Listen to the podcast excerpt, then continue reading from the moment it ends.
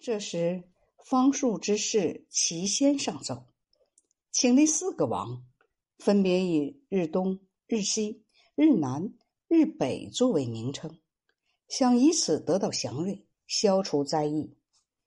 世祖命令崔浩与学士们进行商谈。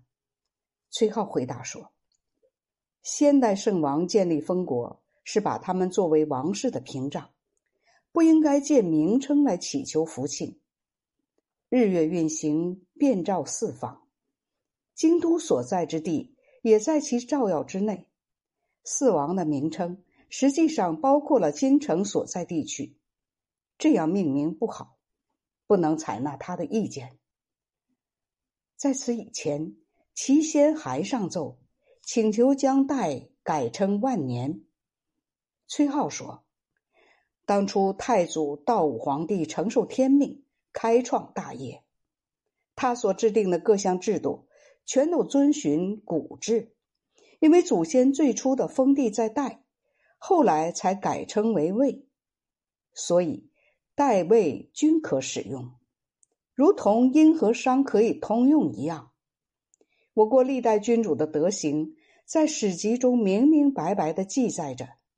自会享受亿万年的福气，不需要借名号而取得好处。齐先所说的都不是正理。于是世祖听从了崔浩的意见。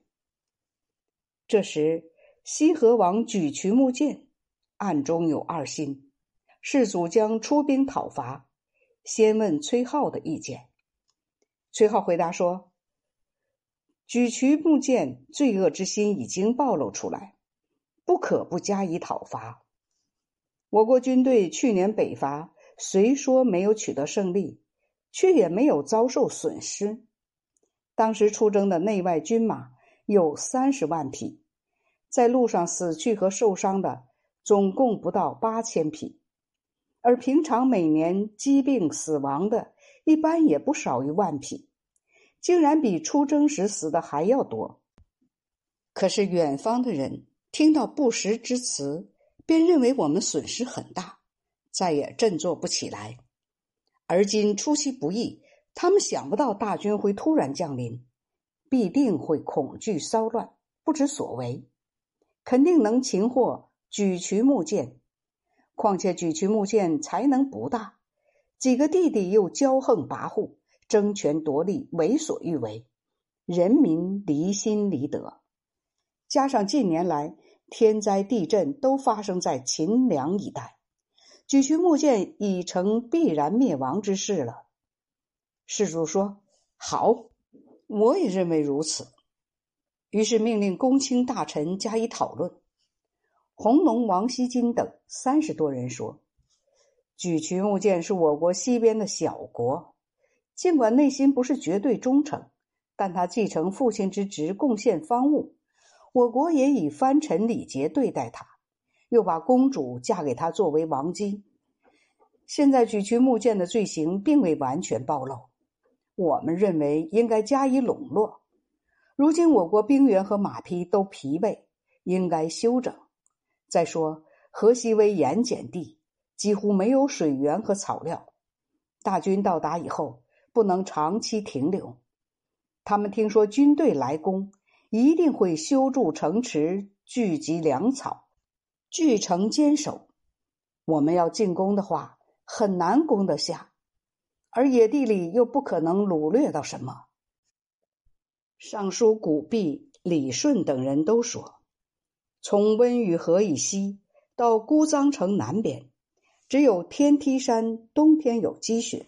厚达一丈多，到了春天、夏天便会消融，流下来汇成河流，引其水灌溉土地。他们听说大军前来，会掘开这条水渠，使水流不通，就会使我们人马无水可饮。距姑臧城百里以内，地表呈红色，不生青草，不可能长期驻扎军马。西金等人的意见是正确的。世祖于是令崔浩用先前的说法同西金等相互辩驳。众人不再说什么，只是说：“那里没有饮水和草料。崔颢说，《汉书·地理志》说，凉州的牲畜在天下最为丰富。假如没有水草，怎样放牧牲畜呢？又汉代的人定居，总不至于在没有水草的地方修筑城池、设置郡县。而且冰雪消融，就连尘土都难以浸湿，哪能修筑渠道进行运输，并灌溉数百万顷土地呢？这些话确实是骗人的。李顺等人又说：“耳闻不如目见，我们亲眼所见。”你有什么值得同我们争论的？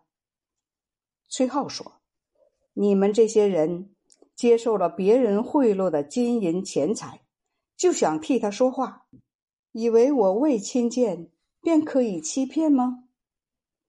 士卒躲在一边听他们争论，听完这些话以后才出来，亲自接见西金等人，声色俱厉，群臣才不敢再说什么。